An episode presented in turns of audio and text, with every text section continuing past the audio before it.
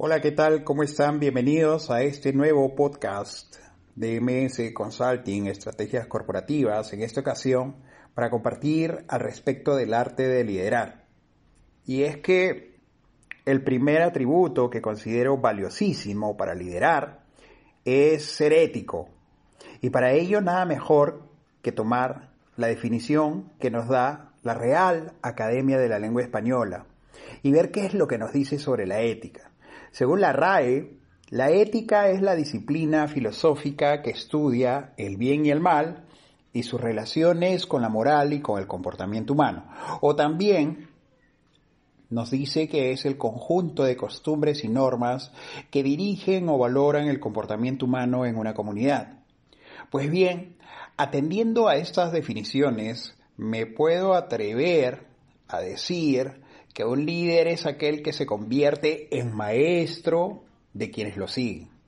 Un líder, un líder enseña con el ejemplo, enseña con la palabra, enseña con las obras, en lo cotidiano. Un líder busca el bien del grupo, mas no busca el bien propio. Un líder, un líder no se adueña de las ideas de los demás, por el contrario, ni tampoco las utiliza como propias, pero deja siempre siempre y deja bien claro quién es el autor de las mismas. Un líder no confunde delegar con pasar, porque delegar es depositar la confianza en aquellas personas que se han hecho merecedoras de ello, mientras que pasar es dejar que las cosas salgan por inercia. Un líder ha entendido que el feedback es el camino que utiliza para conseguir de las personas que trabajan con él o que se desarrollen con plenitud personal y profesional. Para un líder, estimadas y estimados, la verdad siempre va a ir por delante. Eh, los líderes éticos no tratan de justificarse cuando se equivocan, al contrario, reconocen pues sus errores y no ocultan sus debilidades. Para un líder es importante decir que la justicia siempre va a ser su patrón, porque va a tomar decisiones eh, duras cuando hay que tomarlas, pero se guía por las normas de equidad, por las normas de responsabilidad y por las normas del equilibrio. El líder, el líder conversa con frecuencia con su equipo y con otras personas de su entorno para, para aprender, pero también para enseñar. Las dos cosas van estrechamente unidas. Un líder es es creativo cuando ve las cosas que otros no ven.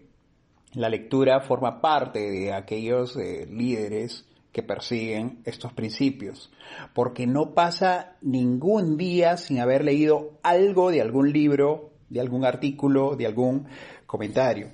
Los líderes que están en esta constante búsqueda asisten con frecuencia a foros, a debates, con el fin de abrir su mente y con el fin de poder descubrir también nuevas alternativas. Los líderes netos fomentan la ruptura en los modos tradicionales de hacer las cosas. Y cuando las circunstancias lo requieren, los líderes son también disruptivos. El líder nunca dice esto es imposible. Los líderes van a dar siempre la misma importancia al término sí, pero también al término no. Lo tienen totalmente claro tiene muy claro que creatividad e innovación son cosas diferentes, pero fomentan ambas. Los líderes son conscientes de que en la calle es donde están las mejores oportunidades de aprendizaje. Por eso cuando caminan o cuando conducen o cuando toman un transporte público siempre están observando, escuchando, siempre están contemplando aquella experiencia de conocimiento que le puede dar el día a día. Consideran tanto lo novedoso como lo tradicional. La tecnología es imprescindible, pero el papel y el lápiz también aportan cosas muy buenas para los líderes. La educación, sí, la educación es parte inseparable de su forma de actuar y por ello también los líderes nunca suelen llamar la atención en público. Siempre saben estar en su sitio, no tutean a cualquiera, saben cómo dirigirse con el que se encuentra de frente, tiene muy buenos modales, invita a sus colaboradores a que su jornada de trabajo no se alargue y que puedan dedicar también parte de su tiempo a sus actividades personales cuando corresponde y porque corresponde. Sin llamar la atención, los líderes predican siempre con el ejemplo, apagan las luces que no son necesarias, cierran las ventanas que no deben estar abiertas, ordenan su despacho, se despiden de la persona que está en la puerta brindando seguridad con respeto y cercanía. Se podría decir muchas más cosas, una lista interminable, por cierto. Pero estos atributos que te acabo de mencionar definen a un líder de una manera muy sencilla.